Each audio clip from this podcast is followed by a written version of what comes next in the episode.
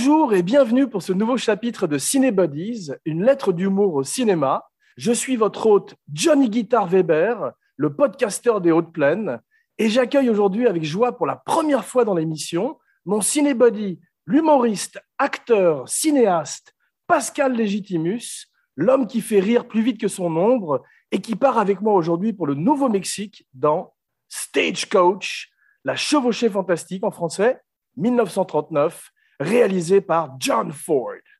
Et maintenant, scellons nos chevaux et en route, car nous sommes wanted, dead or alive.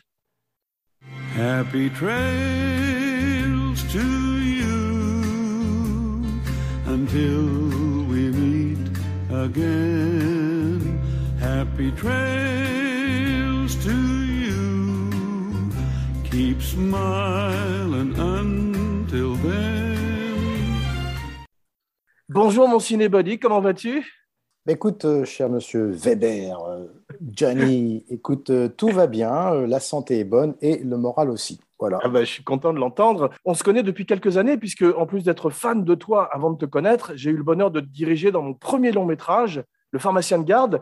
J'en ai fait un deuxième depuis, qui s'appelle Bipolar, bipolaire en français. On m'appelle Alain Delon, parce que j'en ai fait deux. Et Ouais. j'ai le plaisir de t'accueillir aujourd'hui dans le show. Tu as choisi le classique dont nous allons parler, un western qui donne ses lettres de noblesse au genre. Parle-moi un peu de ta relation au western avant que nous nous lancions dans notre chevauchée fantastique. Bah, écoute, ma relation avec le western, elle est essentiellement paternelle parce que en bas de chez moi, j'habitais donc euh, il y a quelques années euh, dans ma prime jeunesse dans un quartier à Paris qui s'appelait le quartier Patet-Tolbiac. Et ça se situe exactement dans le 13e arrondissement qui est devenu par la suite le, ce qu'on appelle le, le quartier chinois. Et donc, ce quartier chinois, évidemment, à un moment donné, euh, les choses ont disparu parce qu'ils ont racheté, racheté, racheté. Mais il y a un petit cinéma de quartier qui était vraiment en bas de chez moi, parce que j'habitais au 44 rue de Tolbiac, et juste en face, à l'angle de la rue de Dessous des Berges, il y avait un petit cinéma de quartier où il diffusait essentiellement des westerns et des péplums, et de temps en temps des films, euh, des polars. Et donc, euh, mon père nous emmenait euh, pratiquement presque une fois par semaine. À l'époque, ça coûtait 5 francs. On Wow. voyait des dessins animés, un petit documentaire et puis un film. Et il y avait bien sûr l'entracte, un peu comme dans le, la, la dernière séance. euh, Monsieur. Eddy. Voilà, il y avait donc l'entracte et puis donc, on nous permettait, nous, de manger des petites glaces, des petits bonbons, des cacahuètes et des pipiouettes. Et puis donc, du coup, ça devenait quelque chose d'assez régulier, euh, presque allez, une fois par semaine, voire même tous les 15 jours, de faire la petite séance de cinéma. Et c'est là que j'ai découvert le western. Formidable. Tu as mis ton Stetson et tes éperons? Oui, enfin, les éperons, j'aime pas trop parce que ça fait mal aux chevaux. Donc, Ah, euh, bravo. Est-ce que tu as ton Derringer dans la manche? Alors, Gilliap, si on part maintenant, on sera à Cheyenne avant la nuit tombée. tout à fait. euh, OK. Est-ce que tu as pris ton petit café et tes haricots rouges avant de chevaucher ton destrier? Aujourd'hui, notre histoire commence en 1937 avec une nouvelle de Ernest Haycox intitulée The Stage to Lordsburg. La même année, John Ford achète les droits et dit qu'il enrichit l'histoire en s'inspirant de Boule de Suif, tu as vu, de Maupassant. Exactement. C'est-à-dire que moi, j'ai connu donc Boule de Suif de Montpassant, qui relate un peu euh, le stagecoach de l'époque pendant Ouais. la guerre de 1870 avec les Prussiens. Et c'est exactement le copier-coller, c'est-à-dire que c'est un huis clos avec différents personnages, presque équivalent à euh, ce film de John Ford. Et c'est après que j'ai compris, mais j'en ai déduit euh, naturellement parce que c'est même pas mon père qui m'a expliqué euh, la relation euh, intime entre ces deux, ces deux histoires. Ouais. C'est moi qui, je me suis dit à un moment donné, mais c'est incroyable. Alors, qui a copié avant qui? Alors, évidemment, Guy de Maupassant est né avant John Ford et John Wayne, donc j'en ai déduit qu'effectivement, il y a eu une espèce d'inspiration, euh, mais intelligente et puis formelle pour faire ce film qui, qui pourrait être un film presque universel, un peu comme les sept mercenaires. C'est-à-dire qu'on prend les sept gladiateurs, les sept mercenaires, et ainsi de suite, ainsi de suite. On prend sept personnes. Un chiffre magique au différents- cinéma, ouais, Seven, les sept nains, les... Sûr. enfin, magique, pas que dans, au cinéma, dans la vie aussi. Les C'est vrai. Et oui, les sept jours de la semaine, les sept péchés capitaux, euh, et, et les, les notes de musique. Ah, Pour qu'ils non, C'est comprennent. vrai. C'est vrai. On va parler un petit peu de John Martin Finney, plus connu sous le nom de John Ford. Alors, au royaume des aveugles, les borgnes sont rois à Hollywood. Il est né en 1894 et mort en 73 à 79 ans, 50 ans de carrière, plus de 140 films, un des grands maîtres du cinéma. Tout à fait. Je suis vraiment heureux que tu aies choisi ce film aujourd'hui parce que j'adore tous ces films, en particulier ces westerns et aussi euh, L'homme tranquille qui ferait avec John Wayne. On va, on va parler beaucoup de ses relations avec The Duke. The Duke et Papy, c'était leur surnom. Et moi, j'adorais aussi Maureen O'Hara, qui était une partenaire euh, essentielle avec John Wayne dans les films de John Ford. Absolument. Dans L'homme tranquille, on se rappelle de ce combat qui dure 15 minutes entre euh, lui et McLaglen, où ils se mettent des Oui, pains énormes. Andrew, Andrew McLaglen. Bravo. Ah oui. Ça fait penser au combat, tu sais, dans The Live, où tu as euh, Ah oui. Roddy Piper qui se bat contre Keith David, je crois. Ou, euh, Qui- Oui. enfin, comme tu sais ça, c'est un, nom comme ça. Tu l'as pas doublé, lui Parce que j'ai vu que tu avais doublé euh, Tupac Shakur dans Poetic Justice. Yeah. Clear enough for you? All right. yeah.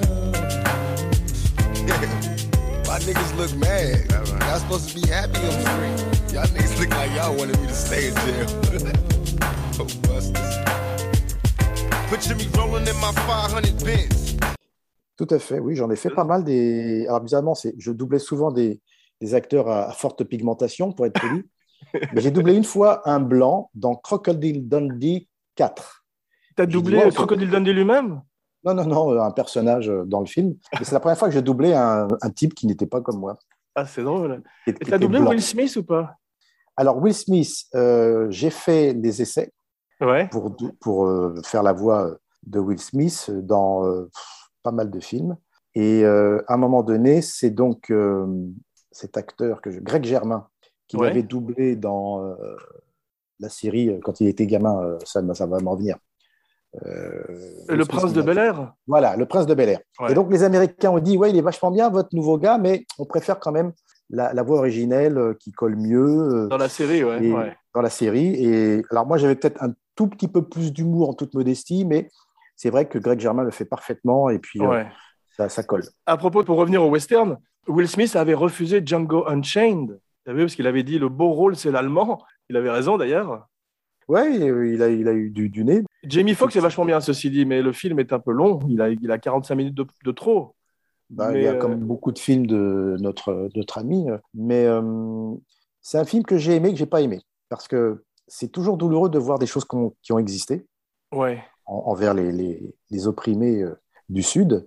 ouais. Et en même temps, dans l'esthétique est parfaite. euh, euh, DiCaprio est vachement bien. euh, C'est là, ce mélange de, de, de black exploitation euh, est, est- est un peu gênant. Il sensationnalise un peu euh, le Sud, je trouve, effectivement. Et il y a des magnifiques performances d'acteurs et c'est filmé sublimement, mais c'est pas mon western préféré, fait dit. Bah, c'est pas un western pour moi, c'est une, euh, c'est une, euh, comment on appelle ça, une, une chronique un peu de l'époque, mais qui est surtout basée. En fait, au lieu de servir le style de l'époque, il s'est servi lui, il a ramené tout à ce qu'il sait faire, c'est-à-dire une espèce de puzzle euh, intelligent avec euh, voilà une belle lumière à, à la manière d'eux. C'est vrai, je suis d'accord avec toi, mais il fait des films qu'on appelle en Amérique grindhouse. Tu sais, des films justement de cinéma de quartier, mais il les fait pour 100 millions de dollars, lui, contrairement aux films originaux euh, qui étaient Ah oui. hein, avec le même budget, si tu veux. Donc, il ne joue que- pas complètement la règle non plus du, du grindhouse, d'une certaine manière. Puis c'est des films que tu retrouves dans les hôtels quand tu te fais chier, quoi. Tu sais, et comme tous les films de Tom Cruise, tu vas dans un hôtel, tu as le film de Tom Cruise. Ah, bon, bon- bon résumé, effectivement.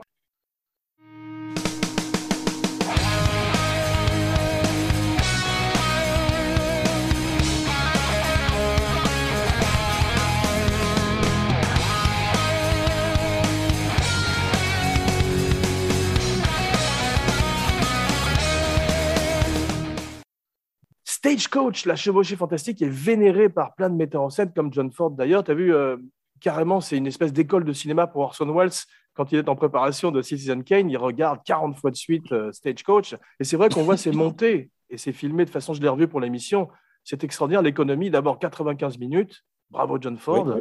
Oui, ouais. Ah, Et encore, je trouve file. qu'il est, il est, je trouve qu'il est long par rapport à certains endroits, parce que des fois, il reste sur euh, des personnages alors qu'on a déjà compris. Et je pense que c'était le style de l'époque Ouais. d'appuyer un tout petit peu plus. Absolument. Euh, C'est même un reste du cinéma muet, puisque Ford a fait énormément de, de films muets avant de passer au parlant.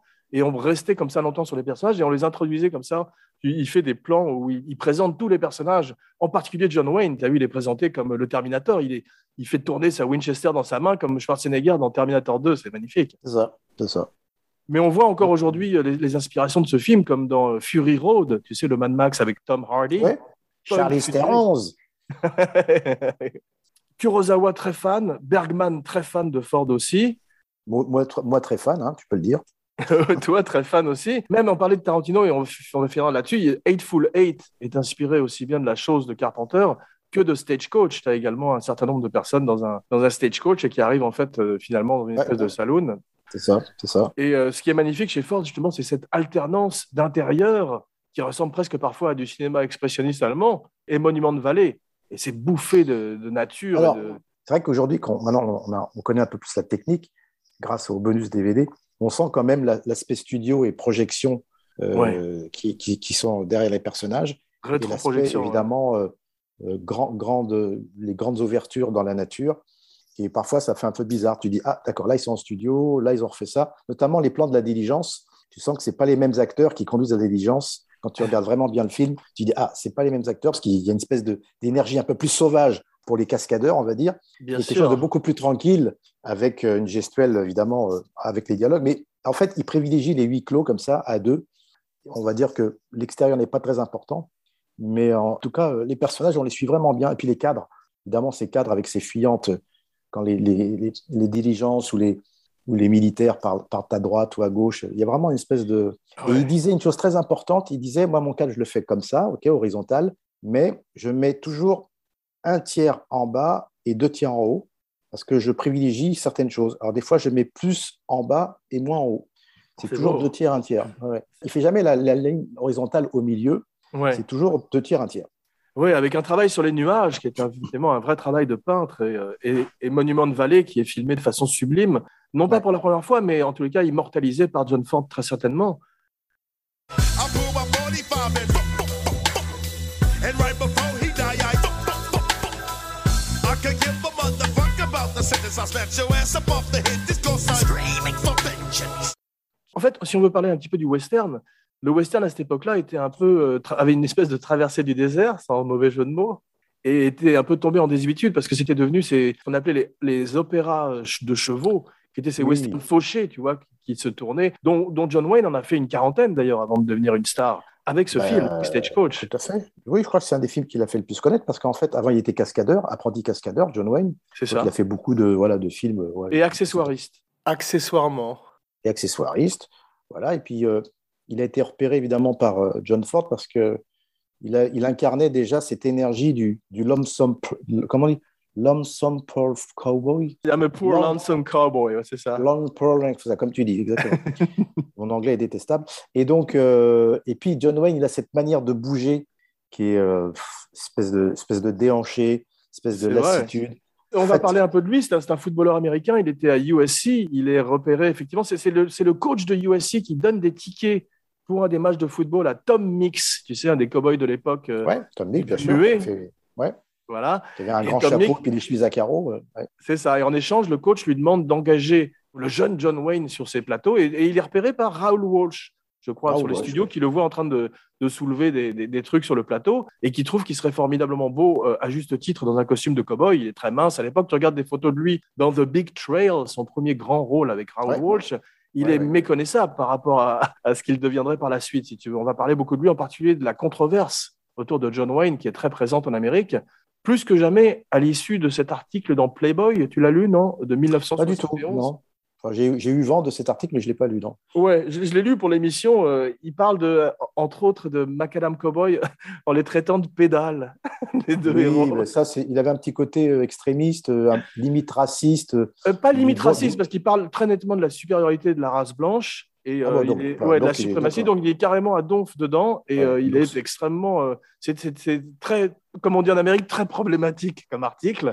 Ouais, ouais. En fait, ça, ça dénote de quelqu'un qui est pas. euh, qui, qui est- c'est le résultat des, des préjugés qu'il a dû subir. C'est une transmission par- parentale, hein, je pense. Parce que quand on réfléchit bien, comment peut-on reprocher à quelqu'un ce qu'il n'a pas choisi d'être?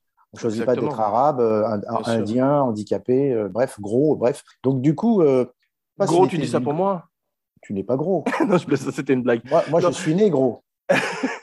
je suis né gros. Bravo. Ah, ah, ah, Bien- bienvenue dans l'émission. Non, mais ça y est, tu- Je t'en prie. Mais euh, donc John Wayne, oui, euh, c'est quelqu'un que je n'aimais, pas trop euh, dans la vie privée, parce qu'il était aussi pour les, les, les guns, voilà, il était pour. En fait, si tu veux, on dit qu'il a eu cette espèce de- de- d'accès de, de surpatriotisme, en particulier en fin de vie, en réponse au fait qu'il ne soit pas parti à la guerre, contrairement à John Ford. Ça serait justement une Ouais. énorme scission entre les deux hommes, puisque John Ford, dès les premiers jours de la guerre, lui, il est en train de filmer les, les attaques et en train de former des gens carrément dans les sections d'espionnage et tout pour aller faire de la reconnaissance, alors que Mhm. John Wayne reste à domicile parce qu'il a peur pour sa carrière. On dit qu'il a envoyé des lettres, il a, 30, il a une trentaine d'années et je- on dit surtout qu'il est resté parce qu'il avait peur de perdre sa carrière et de revenir et de ne plus rien avoir. Il n'a pas eu tort. Moi, j'ai fait la même chose. hein. Quand j'ai fait l'armée, euh, trois jours, euh, j'ai- je me suis dit, tiens, si je fais l'armée, je ne serai pas là où je suis aujourd'hui. Ouais. Donc, j'ai été exempté. Mais c'est vrai qu'à l'époque, ça, a- ça a été euh, très mal vu par des gens comme John Ford qui, eux, étaient partis dès les premiers jours. Et John Wayne en souffrirait toute sa vie et il, et il serait très actif aussi, tu sais, dans le, dans le macartisme et dans la dénonciation, Oui. ces listes noires terrifiantes qu'on a vues. Je dis liste noire, je dis pas ça pour toi. hein. Euh, Je ne vois pas le rapport. John Ford, en parlant justement de, de racisme, joue un Klansman du Ku Klux Klan dans Naissance d'une nation en 1915 de Eh Griffith. ben, je savais Ouais. pas ça. Ouais, t'as plein, mais tu as plein de metteurs en scène qui ont commencé sur, sur les plateaux de Griffith et tu as plein de metteurs en scène qui ont étudié Griffith par la suite pour faire leurs films, Ouais. comme euh, Charles Lawton pour La Nuit du Chasseur ou même euh, Kubrick qui, est, qui dit que la forme la plus pure de cinéma, c'est le cinéma muet d'une certaine manière. Ben, de toute façon, ils allaient à l'essentiel, donc il n'y avait pas de floriture. euh, C'était bon, l'expressionnisme, bien sûr, allemand entre autres, mais ce qui est intéressant, c'est de se dire que chacun a pris un peu à tout le monde, notamment Scorsese a avoué qu'il avait quand même pompé un petit peu sur Raoul Walsh, John Ford, euh, Lubitsch, parce que Ouais. c'est la manière dont, dont on filme, la manière dont on dirige, la manière, enfin, les intentions, les points de vue surtout dans l'écran. Mais ce qui était vachement bien pour, de- du point de vue de John Ford, c'est la mise en scène. Ouais. Aujourd'hui, quand on regarde les téléfilms français ou les films français, il y a très peu de gens à l'intérieur. Ouais. Évidemment, ça coûte cher, mais dans, dans les films de John Ford, même de Raoul Walsh, tu as 30 personnes, premier plan, deuxième plan, troisième plan, et ça vit. Et c'est ce que j'appelle la mise en scène. Quand on arrive dans ce village qui est fait en studio au début avec tous ses figurants et tous ses chevaux, ça vit Ouais. de façon magnifique, effectivement. Là, tu sens. Oui, un chacun travail. est à sa place, et puis, c'est, puis les habits sont sales, enfin, on sent que c'est du vécu, c'est, c'est réaliste. Et aussi ce que j'appelle la, la spatialisation, tu sais, on sait exactement quand tu es dans une pièce avec tous ces personnages dans l'auberge, tu sais exactement où ils sont, comment ça bouge, et, et pas fatalement en bougeant énormément la caméra, simplement par des- des- du montage, du cadre. La- ça m'a fait penser au travail de Carpenter aussi dans l'économie, de John Carpenter.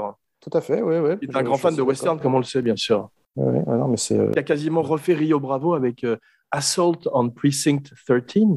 je ne connais pas ce. C'est une espèce de huis clos où tu avais Non, un je- commissariat de police qui était euh, pris d'assaut par des gangsters pendant Ok, une ouais, ça, nuit. c'est- Ça, c'est, il y a eu beaucoup de remakes. hein. Chez nous, on a The Assault, L'Assaut aussi. Enfin, il y a beaucoup de remakes comme ça. De, Oui, mais d'ailleurs, ce Mais- film Assault on Precinct Something, il y avait eu un remake fait par euh, Richier, je crois. Euh, mais même Bruce Lee, euh, je crois que c'est dans. euh, Le jeu de la mort? non, c'est euh, le, dra- le Retour du Dragon quand il est à Venise. La fureur du dragon. Avec. Chuck Norris, c'est ça? Chuck Norris, ouais, c'est ça. Dans le Coliseum, ouais. C'est ça. C'est en fait c'est des bon des méchants qui assiègent un petit un petit restaurant euh, C'est ça, euh, asiatique. Euh, Oui, c'est un principe. hein. absolument. John Ford a aussi euh, comme signature une troupe d'acteurs avec qui il travaille régulièrement. On Victor McLaglen, Exactement. sûr, euh, entre autres que j'adore évidemment. euh, Voilà, Maureen O'Hara dont tu parlais, James Stewart, ouais, le grand dans tous les sens du terme, Woody Strode, magnifique cowboy noir, ouais, Black, oui, tout à fait. Richard Widmark, Richard Miller, c'est un de mes préférés, dans, notamment dans La Flèche brisée, euh, les Cheyennes. Enfin non, c'est un acteur que j'aimais beaucoup. Ouais, moi aussi, il a joué un méchant incroyable. C'était dans euh, Keith of Death, le carrefour de la mort en français. Tu sais, quand il pousse cette vieille dame dans une chaise roulante dans un escalier, Oula, En oui, riant. Oui, oui, oui, oui, oui, oui. il ressemble au Joker. Il est terrifiant, ouais, très moderne. Avec ses cheveux blonds, là, comme ça. Ouais, il est dans un film formidable aussi d'Elia Kazan qui s'appelle euh, Panique euh, dans la rue, tu sais, dans les rues où tu as un type qui est malade et qui. Jack Palance, c'est Zéro Mostel, tu sais, qui. Jack Palance. non, mais nous, on n'a pas des gueules comme ça. nous. Non, il n'y a pas beaucoup de grands méchants dans le cinéma français, malheureusement. Enfin, ceci dit, je dis ça, mais tu regardes Donadieu, il a fait des films, par exemple, le film de Switzer, il fait très peur. Ouais, On mais les Donadieu des- d'aujourd'hui, il y en a. Enfin, tu vois, euh, c'est. Peut-être, mais euh, Jack Palance, on va parler un, un peu- de lui. Tu, tu as vu, Ouais. euh, tu as vu Shane, là, tu sais, le film avec euh, Alan Ladd, je crois que c'est l'homme des hautes, des hautes plaines, peut-être? L'homme des hautes plaines, oui, oui, Alan Ladd qui mesurait 1m20 et on lui mettait des. Je me rappelle, des, une espèce de, de cube pour qu'il soit à la hauteur de ses partenaires. Surtout Jack Palance qui, qui a inspiré Phil de Fer le Faucheux. Tu as vu, il est extraordinaire. Oui, oui.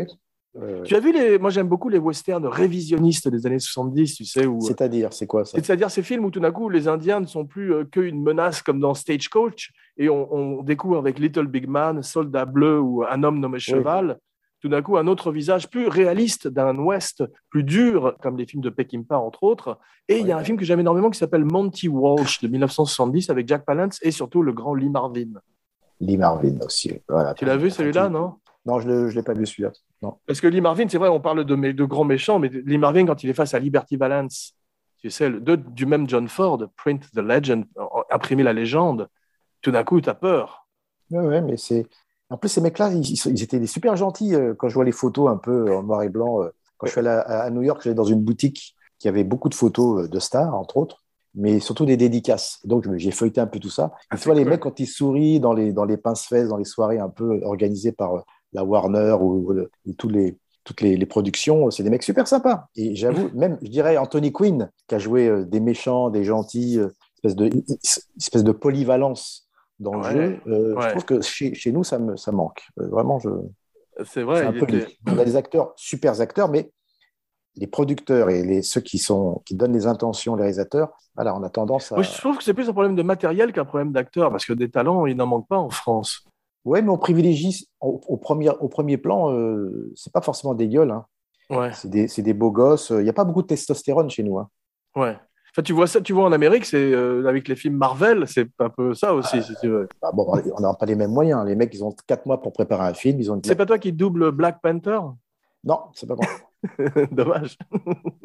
Alors, John Ford, le cinéma fait de lui un homme riche. En 1938, il gagne plus du double du salaire du président des États-Unis. Oh, ah oui, d'accord. Ça en fait des cigares, ça. hein.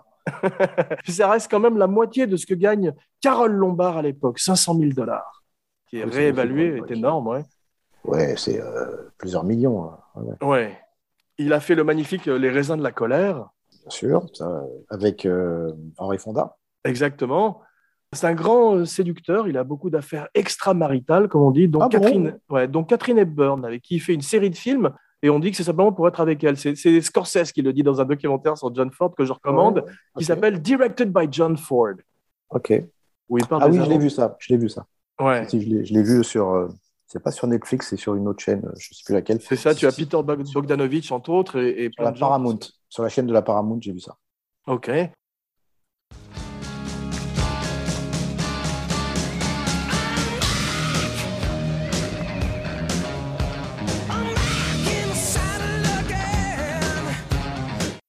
Parlons un petit peu plus de Marion Robert Morrison, a.k.a. Yes, John Wayne.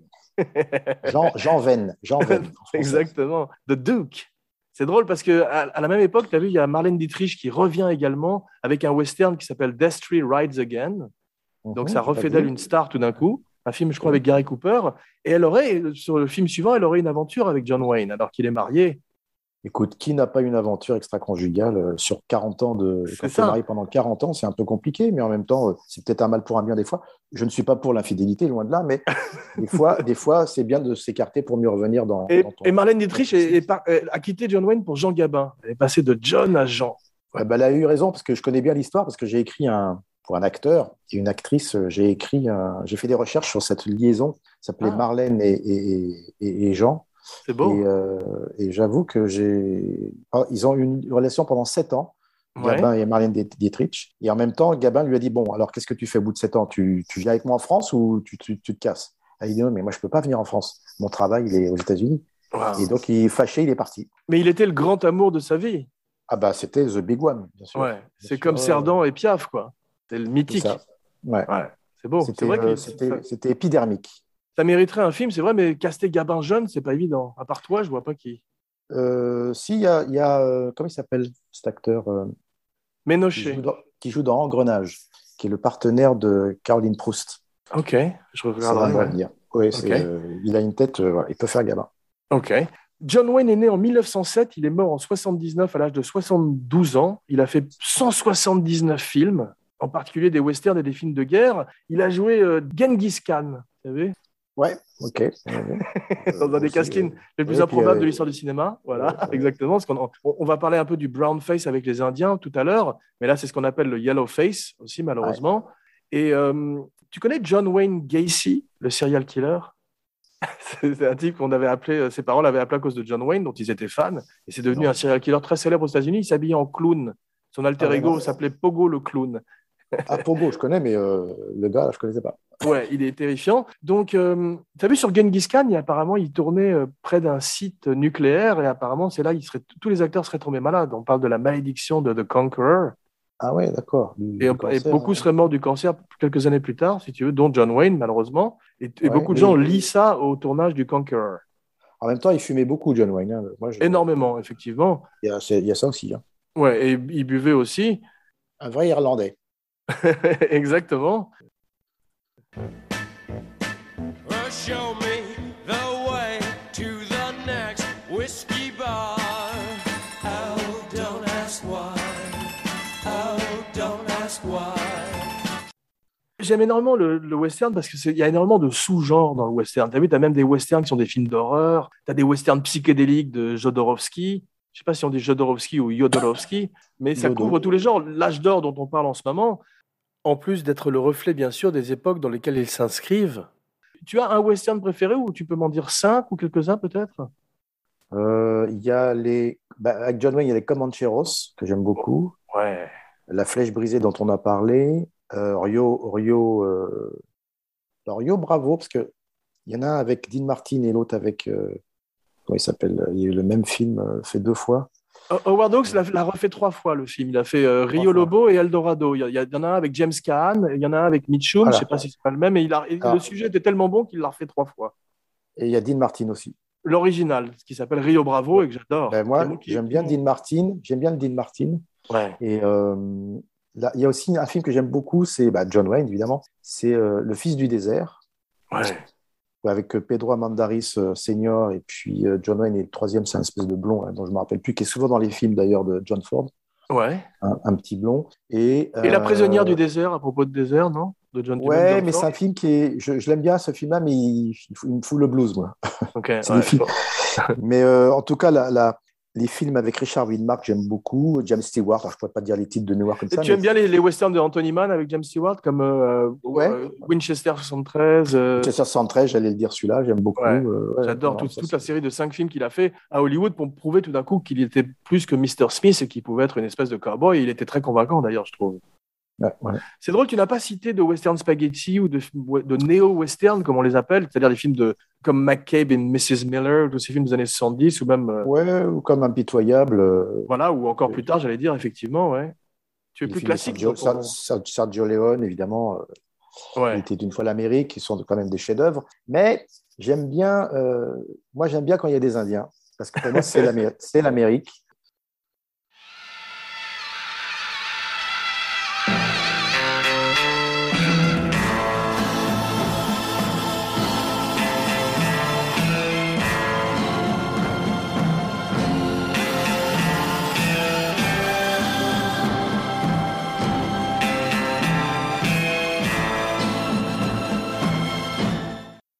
On peut en Ça- parler un peu parce que c'est intéressant, parce que les Indiens, tu as vu, ils sont traités très différemment par John Ford dans celui-ci qu'ils ne sont traités dans La prisonnière du désert, où tu as beaucoup justement de brown face et d'acteurs caucasiens, blancs, comme on dit en Amérique, avec euh, du, du cirage sur le visage, malheureusement. Alors que dans Ouais. celui-ci, il a engagé de véritables, je ne sais pas si ce sont des, des Navajos ou, ou je ne sais pas quoi, pour jouer de- une tribu différente, mais en tous les cas, il a donné énormément de travail aux, aux populations indiennes à l'époque sur le plateau.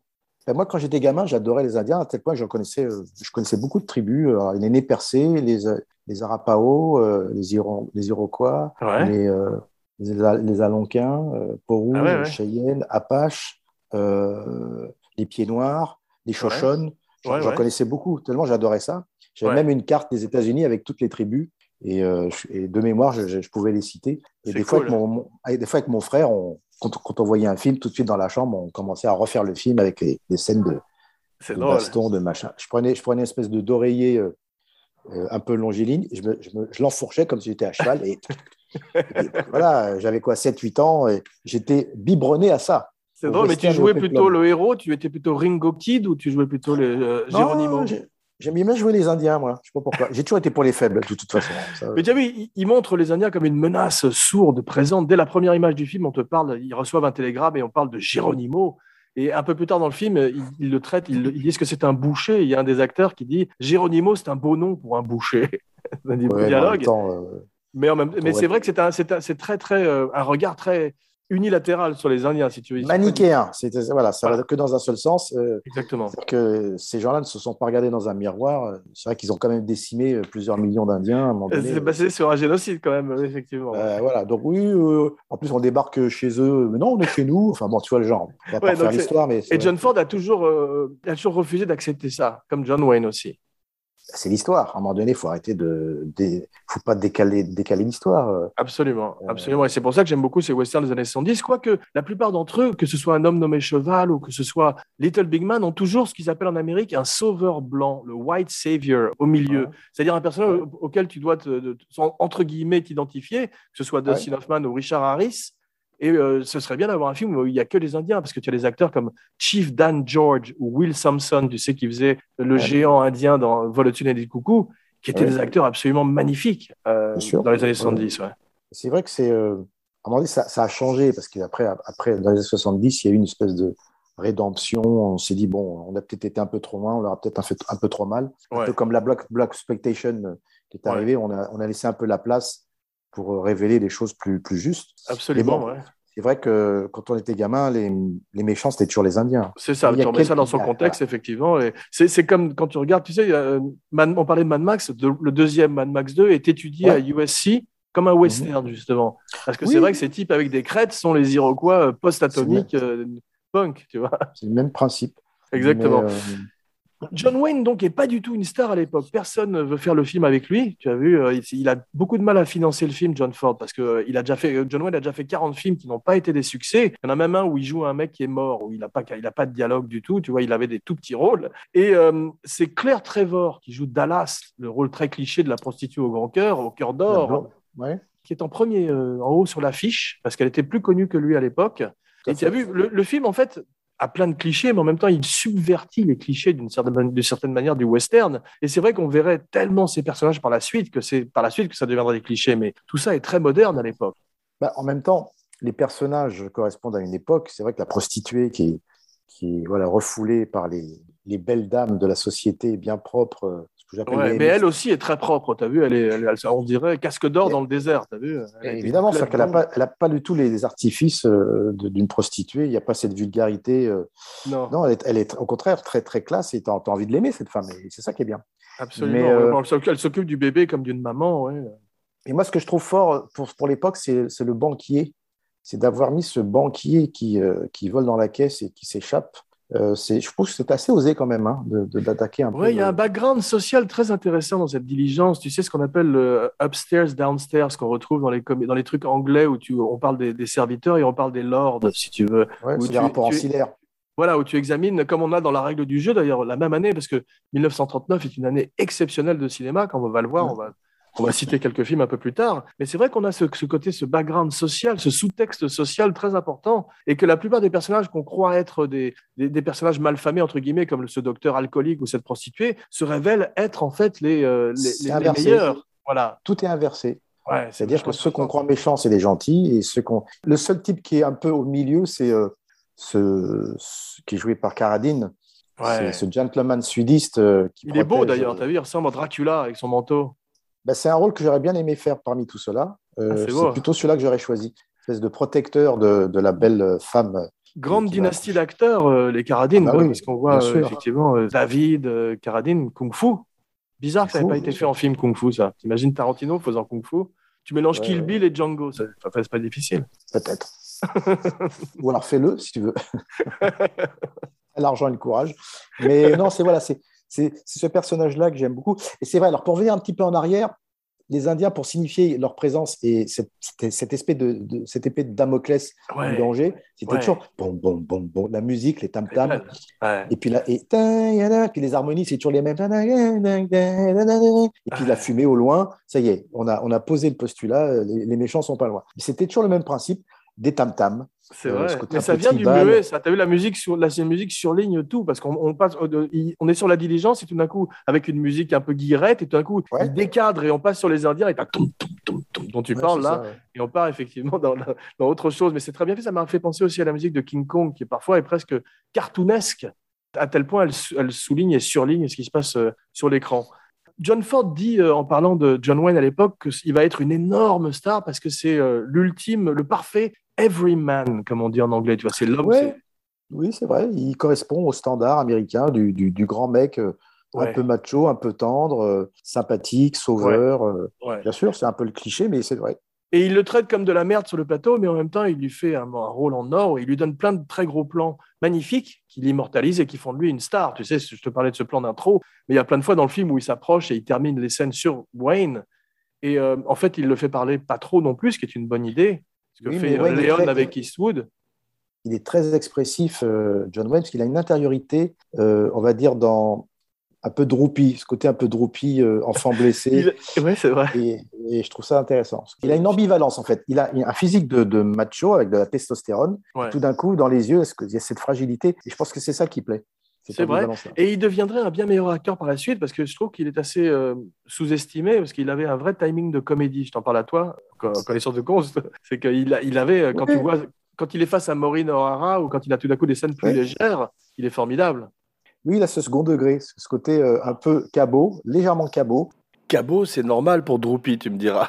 Il sait qu'on le regarde. Et il- mais même Andrew McLaglen, c'est la, c'est la même équipe. On sent, on sent qu'il y a un amusement à surjouer, mais en étant sincère. Et ça, Ouais. j'aime beaucoup. vrai. Absolument.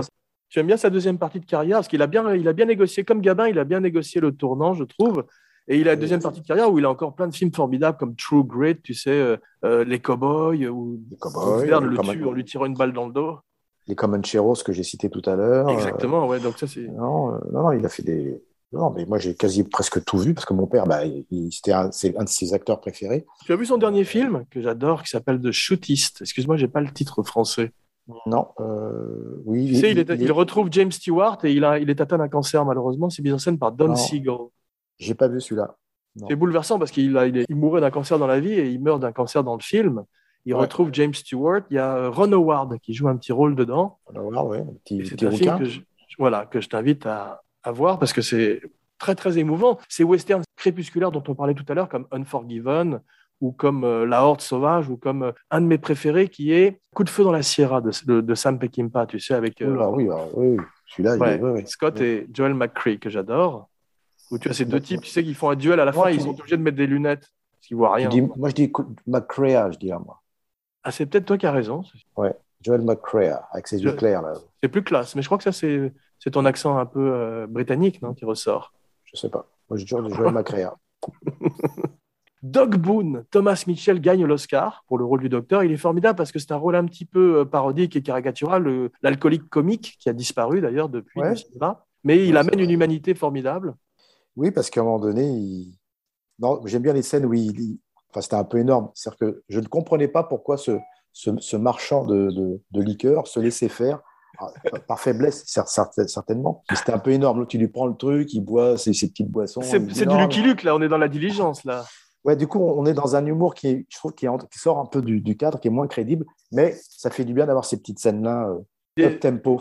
Ouais, c'est vrai que ça c'est une espèce de soupape euh, dans la tension, mais il y a des moments où ils vont un peu trop fort dans la comédie. Je suis d'accord avec toi, il y a un problème de, Tout de- petit de peu, ton.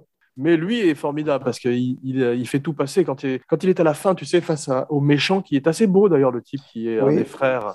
Ses deux autres frères sont beaucoup plus crapuleux, mais euh, il fait peur d'ailleurs. Je, trouve qu'il, euh, je me demande s'il n'a pas fait une carrière, ce type, parce qu'il est vachement bien. Et je voudrais qu'on parle une seconde aussi du grand Yakima Kanut. Tu sais qui c'est? Non, dis-moi. c'est quasiment le, le papa de la cascade moderne parce que c'est lui qui fait euh, l'Indien qui passe sous la caravane Oui, d'accord. et qui et c'est- il, joue- il double également John Wayne au moment où John Wayne passe de cheval en cheval, tu te rappelles? Oui, bah, bien sûr, quand il passe de. Oui, pour, pour Voilà, parce que la dernière- de- les cheveux de tête, c'est ça. ouais. C'est ça, la dernière demi-heure est vraiment haletante, c'est très moderne. On voit, ça a inspiré également beaucoup, tu sais, la scène du camion dans Les Aventuriers de l'Arche perdue. Oui, oui, tout à fait. Ouais. Et Yak- Yakima Kanut, justement, est, est un type qui, a une, qui est mort à 90 ans et qui a eu une carrière hallucinante de cascadeur. Tu imagines à l'époque, en plus, c'était des types qui sautaient de falaises et qui avec des et on parlait des chevaux. Malheureusement, ils, ils ont énormément morflé comme dans tous les westerns. Ah bah là, je vois les chevaux, c'est toute l'encolure, toute la tête là, quand ils se plient, ils se cabrent. Mais t'as Euh, vu ça Ils avaient une contraption. Il y avait carrément un truc qui était censé leur prisonnier les, jam- les jambes, tu vois. Et ils passaient en avant et la plupart effectivement se cassaient les jambes et on, sait, et on achève bien les chevaux, comme dit le film. C'est ça. Je- j'avais mal pour les chevaux, moi, ces filles. À chaque fois, les Alors- réserves tombaient toujours un peu pareil. Il y avait toujours une espèce de la même. Ouais, c'est vrai. Bah, c'est à cause de cette contraption, cette espèce de, de système qu'ils avaient à l'époque. Mais euh, ça a disparu heureusement dans les années 50, 60. Mais récemment, dans une espèce de série sur HBO qui s'appelle Luck, avec Dustin Hoffman et euh, je sais plus qui, Nick Nolte, il y a pas mal de chevaux qui sont morts. Ils ont arrêté la, la série également. Et c'était Ah, en, ok. en 2000 et quelques. Donc, euh, Nick. Nolte. Ouais. Je l'ai dans le, dans le riche et le pauvre, je l'ai découvert là-dedans. Eh, j'ai cru que tu l'avais doublé. Non, non, dans une série euh, en noir et blanc, euh, Tu quasiment. parles, je l'ai vu aussi. Et tu te rappelles du méchant Falconetti là-dedans, comme il faisait peur? Le grand William Smith, Ouais, ouais, je vois très bien. ouais. qui est mort l'année dernière. Un grand Ah bon, méchant du bon. cinéma.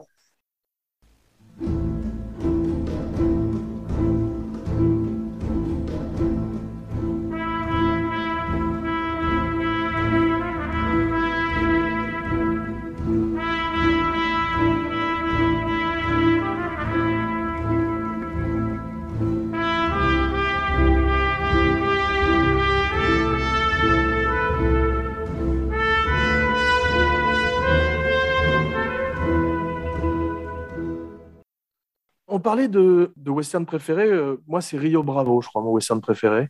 Celui avec Dean Martin, justement, parce qu'il y a. Ouais, c'est celui-là, moi, parce que c'est cette musique mexicaine qui est toujours au loin, euh, qu'on Ouais, entend. je trouve que euh, John Wayne joue très bien. Il y a une tristesse. Et en plus, Dean Martin est extraordinaire dans le rôle de Borocho, l'alcoolique, tu te rappelles? Ouais, puis le petit vieux, là, le, le trio avec ce petit vieux qu'on voit souvent, qui fait avec ses trois dents, là, comment il s'appelle? Je, je, chaque fois son nom. euh, Je ne connais pas son nom, mais c'est aussi un archétype merveilleux. comme Il s'appelle Jimmy McClure dans Blueberry. Tu sais, C'est toujours ce vieil alcoolique qui accompagne le il- héros. Il est dans beaucoup de films de, de John Ford. ce- C'est vrai, c'est vrai. Il est formidable. Ouais. Et tu as vu, il y a toujours une chanson. Là, il y a Ricky Nelson qui s'arrête pour chanter une chanson. Et, et aussi, dans le film de John, dans Stagecoach, il y a une, une vedette de la pop mexicaine de l'époque qui chante une chanson euh, en espagnol. Tu as vu un moment? Oui, avec la femme de, du, de l'aubergiste, qui, qui est une, qui est une indienne, C'est qui est ça. partie. Ma femme, elle m'a quitté, je ne sais pas pourquoi. Elle elle est plus là. Mais il s'inquiète pas plus que ça. Ben, c'est une indienne, ah, voilà, elle est partie. Oui, et puis il dit qu'il il dit qu'il, on ne sait pas s'il bat sa femme ou son cheval. Tu sais, il parle au type. Ouais, ouais. Ouais. Ils sont un petit peu parodiques, mais c'est vrai que euh, c'est c'est l'époque. Il y en a un qui est assez drôle, c'est celui qui conduit la caravane. Oui, le. le, le- ouais, Je crois que c'est Andy Devine, son nom, mais c'est Goofy. T'as vu, c'est Dingo dans, dans, dans ouais, quoi. Ouais, espèce de truc un peu comme ça. peu- C'est le bêta, quoi. Et alors, ce qui m'a dit, il a, il a jamais le temps de bouffer. Il dit, je, je peux manger. euh, J'adorais ce personnage un peu de. Ouais, de, de- Mais il est formidable. Il a, fait. il a souvent été joué par un acteur merveilleux qui s'appelle Slim Pickens. En parlant de western, tu vois qui c'est, Slim Pickens? Euh, non. Tu me montres la tête. Je dis oui, mais le nom. euh, Alors, je te fais la tête. Non, c'est lui, ouais. qui, c'est lui qui se chevauche la bombe dans Docteur Folamour Ah oui, oui, d'accord. Et, euh, qui- et qui est dans Le shérif est en prison. Ok, aussi. Il Ouais. disait qu'il- au début, avec la, fameuse scène d'épée au début avec les haricots, justement. Ouais, J'adore ce film. Et c'est lui qui pend euh, Steve McQueen dans Tom Horn. Parlant de western révisionniste, c'est un ancien euh, vrai type de rodéo, comme justement Yakima Canute. Tous ces cowboys, la plupart des cowboys venaient du rodéo et Mhm. étaient des vrais cowboys, justement. Et Ah ça oui. se voit à l'image, en fait. Ils avaient des, des petits chevaux parce que comme ça, tu pouvais plus les, mieux les, ma- les manier. Oui, des, des, des poneys Mais, quasiment. euh, ouais, quasiment. Mais c'est vrai que ce, ce, ce conducteur de, de diligence, là, il n'a jamais le temps de bouffer. Ça me fait rire. C'est la- l'espèce de running gag. euh, Je peux manger un petit bout Non, on n'a pas le temps. Bon, ben, il prend un truc, il s'en va. Et puis, en fait, il n'a il a pas le temps de pisser, il n'a pas le temps de manger, il n'a pas le temps de rien faire. C'est vrai, le temps mais je, l'ai remarqué. Je l'ai n'ont pas le remarqué temps aussi, de mais dormir. c'est super bien fait parce que tu as vu, à un moment, il dit Mais je voudrais manger. Et l'autre lui dit Non, non, tu dois laisser les chevaux. Et il revient et il Ouais. prend un sandwich. Il se fait un sandwich très rapidement avant de quitter la scène. Ça, Ouais, à, la, fait. à la- à la guerre comme à la guerre. Quoi. en fait, c'est Laurel et Hardy, en fait. C'est espèce de duo. Tu as le fort et le faible. Et le faible, vrai. il pourrait dire non, tu me fais chier. Non, bon, bah, d'accord. Tu vois, il, il suit. Quoi. Il est bien d'ailleurs le, le type qui fait le shérif. C'est tous, enfin tous ces acteurs, on les retrouve dans euh, Ouais. Autant en emportement, dans plein de films extraordinaires. C'est vraiment des les pointures de l'époque, quoi, des seconds rôles euh, fantastiques. Il joue le rôle de Curly et il est crédible en shérif. T'as vu quand il, euh, il essaie Ouais, d'arrêter Ringo Kid, on y croit. Et il est grand en plus. Il a la même taille que John Wayne, qui est très grand par rapport aux autres. Non, puis ce qui me plaît, c'est que c'est au début, ils ont toujours une, fa- une façade un peu négative, un peu bon. euh, et puis à la fin, il y a toujours une, voilà, un, un retournement quand il dit à, à- à John Wayne, bah, écoute, vas-y, euh, vas-y, vas-y, va avec ta poulasse, vas-y, va dans, va, va dans ta ferme. C'est une belle Et- fin. C'est une jolie fin parce que, en plus, lui part avec le gros euh, en- euh, qui conduit la diligence et d'un coup, Ouais. c'est comme la fin de Casablanca. C'est le début d'une belle amitié. Ouais, ouais, ils vont boire un coup ensemble et tout. non, non, mais c'est un beau film parce qu'il y a, y, a, y, a, y a tout dedans. Il y a du drame, il y a du suspense, il y a une épée de Damoclès, les Indiens. En même temps, tu as des personnages très, très bien marqués, mais qui sont, euh, qui sont crédibles parce qu'on les retrouve un peu dans la vie. C'est une caricature de la société de l'époque. Ouais, ouais, absolument. Le, le film a été refait en téléfilm country avec Willie Nelson, Oula, Chris Christopherson, qui jouait le rôle de Ringo Kid, et Johnny Cash, qui jouait le rôle du Marshal. Hello, my name is Johnny Cash. Je n'irai pas le voir celui-là. Tu joues pas aux jeux vidéo? Parce qu'il y a un jeu vidéo qui s'appelle Red Dead Redemption qui, est à- qui te met dans un western carrément. Non, J'y ai pensé beaucoup très- en voyant les, paysages. me- j'aime pas tout ce qui est euh, qui t'emmène hors de la vie. Je comprends.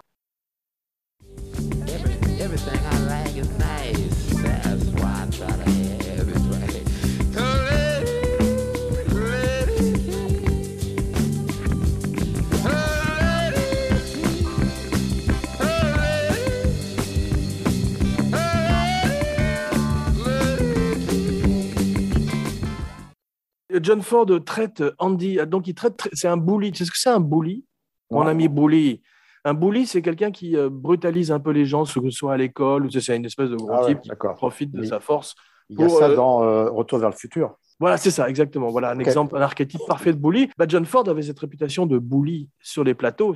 Et effectivement, on dit qu'avec le type qui conduit la diligence, Andy Devine, il lui avait dit Gros tas de lard, je ne sais pas pourquoi je t'utilise dans ce film, bordel.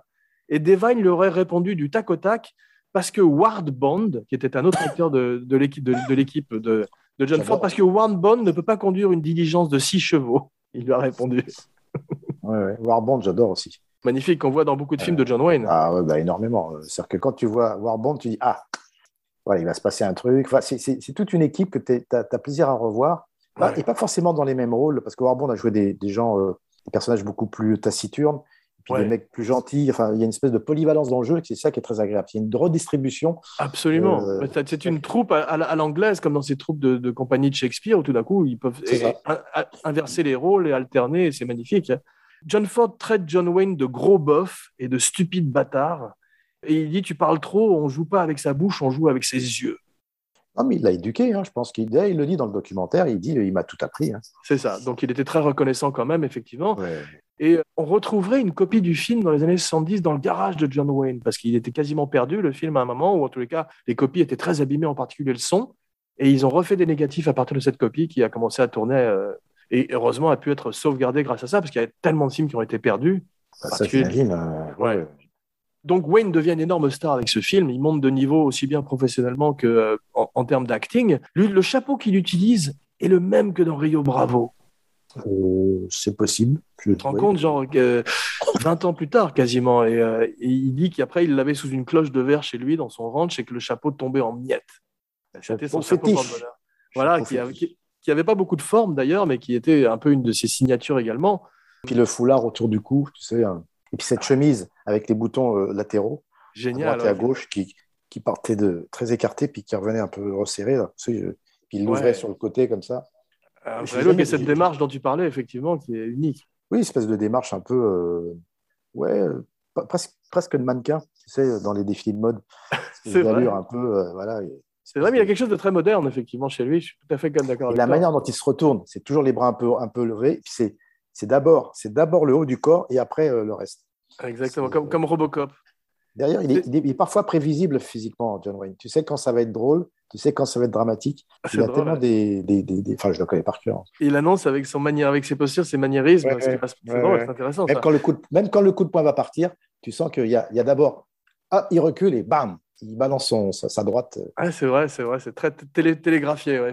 Bon, c'est un tournage très difficile, comme tu peux imaginer. Tu sais, cette scène, justement, quand il passe euh, la rivière avec le, le- la diligence Oui. qui descend dans l'eau, ça, c'est grâce à Yakima Kanout, justement, qui met des rondins pour permettre à la, à la caravane de flotter, si tu veux. Et il est promu d'ailleurs à ce moment-là chef des cascadeurs. Mais John Ford est très heureux parce que le fait de partir à Monument Valley ou de s'éloigner d'Hollywood lui permet justement de s'éloigner également de l'ingérence des studios Oui, et de ne plus avoir de mémos ou des exécutifs qui te soufflent ou te respirent dans la nuque. Dans Zanuck, comme on dit à Hollywood. D'ailleurs, dans le passage de, de la rivière, on voit l'ombre de la caméra qui est à la plage de- des conducteurs. À un moment donné, euh, il y a un truc assez furtif de allez, 4, 5, 6 secondes. Ah, c'est drôle. mais tu la vois, alors c'est rapide, hein, c'est faut être Bravo. professionnel pour.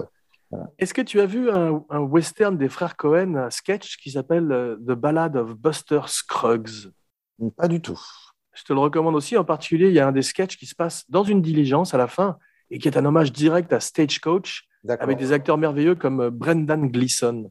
Et tu verras, il y a plusieurs sé- séquences qui m'ont fait penser à ça. En particulier la scène où David Carradine s'apprête à tuer cette jeune femme pour éviter Oui, qu'elle oui. soit capturée par les Indiens, si tu veux. Il y a une séquence ça, comme il- ça dans le film des frères Cohen. ouais. Il réserve une balle et puis il est à deux doigts de. Ouais, ouais. C'est bien fait parce qu'on se demande- Ouais, on se demande est-ce que cette balle est pour lui? Et c'est pour qui? Il y a toute une espèce de suspense et justement aussi beaucoup de, de trucs de films muets ou de films d'horreur, je trouve. Quand, elle, quand cette jeune femme, Madame Lucie, accouche, ses plans dans l'auberge, c'est presque du Murnau, dont John Bah Ford oui, est que très fan. On voit que les ombres d'ailleurs. C'est ça. L'om- L'ombre du docteur. Voilà. Euh, oui, oui, bien sûr. ouais. Et on parlait de 1939, c'est la même année que Autant en emporte le vent, La règle du jeu, Le magicien d'Oz et plein, plein, plein de films légendaires. Donc c'est vraiment, euh, comme dans les années 70, un des premiers âges d'or d'Hollywood d'une véritable, d'une certaine manière. Oui, puis aussi à la RKO, ils ont fait beaucoup de films. Hein. Ouais. Des Tarzans, des choses comme ça. Enfin, il y a beaucoup de. Ah ouais, bien Euh, sûr, les, les chasses du comte Zaroff et King Kong Ouais. tournaient conjointement. Ouais, ouais. Ça m'a beaucoup fait penser à la diligence. Tu te rappelles le, tricheur dans la diligence de Lucky Luke qui disait euh, le poker est parfois un jeu de hasard. Mhm. ouais. Des petites références comme ça. Ouais. Tu as vu dans cette, dans cette diligence, à la fin, on a l'impression d'être dans la cabine des Marx Brothers. Dans, je crois que c'était dans une nuit à l'opéra. Il y a tellement de monde au bout d'un J'en moment. par- j'en parlais il n'y a pas longtemps de ce, ce- ce mini-sketch, euh, la cabine, où, Des euh, Marx. Où il démarre, il dit coupez, coupez les ongles, ça fera de la place. Mais même la manière dont c'est filmé, parce que je pense qu'ils ont tout fait en studio, puis cette diligence qui bouge, euh, tu vois, euh, et on sent effectivement les écrans derrière, mais ça, à un moment donné, on s'en fout, on les oublie. Ouais. Mais, mais c'est vrai que. presque, ça a presque du charme, tu sais, comme dans euh, Psychose, quand Janet Leigh conduit et que tu as cette espèce de rétroprojection derrière elle, c'est une autre ouais. époque. quoi. Mais c'était audacieux quand même de, de mettre la caméra comme ça au pied de John Wayne, après de faire le contre-champ sur Carradine, Ouais. après Carradine qui regarde la, la bonne femme, elle, qui, à avis, l'autre, il fume, le gros, là. En fait, c'est des mini-rapports humains, euh, comme, comme dans une colocation. euh. Ah non, c'est magnifique. Ouais. Et c'est d'une grande simplicité le, le, le- le scénario parce qu'ils vont d'un point A à un point B. On parlait de Fury Road où ils vont d'un point A à un point B et reviennent au point A. C'est que c'est linéaire et, Et rapide. ce qui est bien, c'est qu'ils ont tous un but. La femme enceinte veut rejoindre son mari. Ouais. Il n'y a que le John Carradine, son but, c'est de. Bah, il- lui, c'est un joueur de poker, donc il va de ville en ville, il s'en fout. Et son Ouais. but, c'est de protéger cette femme. Mais ils ont tous un but, et notamment John Wayne qui a son but de. Alors, c'est un peu. C'est pas très clair au début, je te l'avoue. Quand j'étais gamin, cette histoire de John Wayne, je dis, mais qu'est-ce qu'il va faire? Il a fait quoi? Il a fait de la prison, son père est mort? Ouais, parce c'est- qu'à l'âge de pas 17 clair. ans, il est parti en prison, ils disent, t'as vu? Ouais. Et donc, il sort de prison, mais entre, entre temps, son père est mort, donc c'est les, c'est les méchants qui l'ont assassiné. Ouais. Donc, il sort de prison, donc c'est pour se venger. Tu vois, c'est pas, clair. Il est recherché pourquoi, en fait? Tu vois on ne sait pas, on sait pas très bien parce qu'effectivement, il est plutôt une victime. Mais je crois que c'est les frères Plummer qui, dont il va se venger à la fin. Spoiler alerte pour un film de plus de 70 ans. En fait, c'est eux qui ont essayé de, de lui mettre euh, à dos un crime qu'il n'a pas commis. Et c'est pour ça qu'il est parti au pénitencier, je crois. Bah, D'accord. Bah, Surtout, c'est. Quel âge il a, à ton avis, dans le film, John Wayne? John Wayne? Ouais. 20 24 ans. Le personnage ou John Wayne? Le, le personnage, pour moi, il a 24-25 ans. Et John Wayne lui-même? Ah, John Wayne, il a.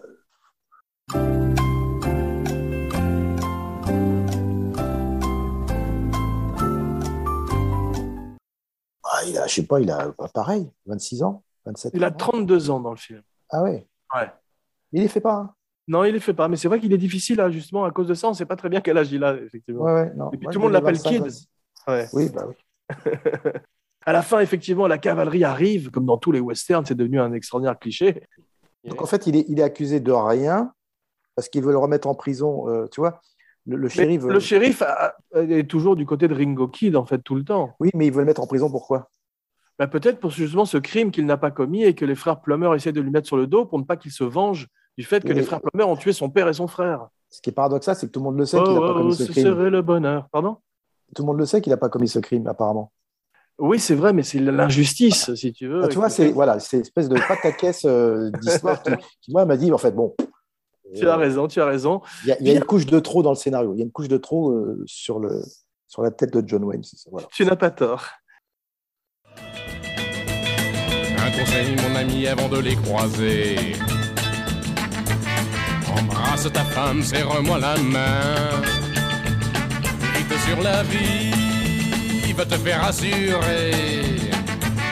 Tranche-toi la gorge et jette-toi sous le train. Voilà les Dalton. Bien, mon nouveau cinébuddy, espérons aussi que la cavalerie arrive en fin d'émission pour nous sauver. Merci pour cette chevauchée podtastique et bienvenue dans la famille d'Abracadapod. On se retrouve très vite, je l'espère, pour une surprise. C'est pas les westerns qui manquent. Ah bah écoute, ouais, avec plaisir. En tout cas, j'ai passé un, un agréable moment. C'est vrai que c'est rare de parler des choses qu'on aime.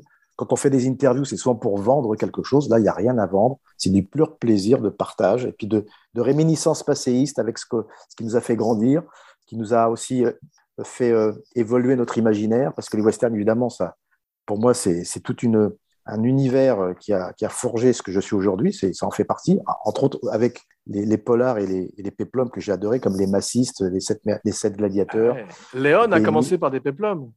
Voilà, Léon, euh, Bénur, euh, les Dix Commandements. euh, D'ailleurs, j'en ai parlé dans mon spectacle, mon premier spectacle en 2011, les Dix Commandements, parce que c'est c'est comme ça que j'ai appris la religion, en fait. Voilà, donc tous ces films-là Ouais. de l'époque, euh, ça, ça forge un homme. Voilà. Eh ben, écoute, tu en as parlé magnifiquement aujourd'hui. Je te remercie encore une fois.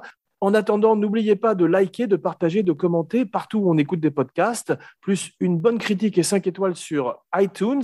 Et n'oubliez pas de souscrire à la chaîne YouTube.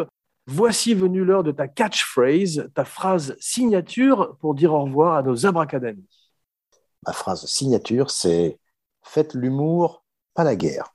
Bravo. Jean Weber pour Abracaravan et Cinebodies, signing off. Just my rifle, my podcast and me.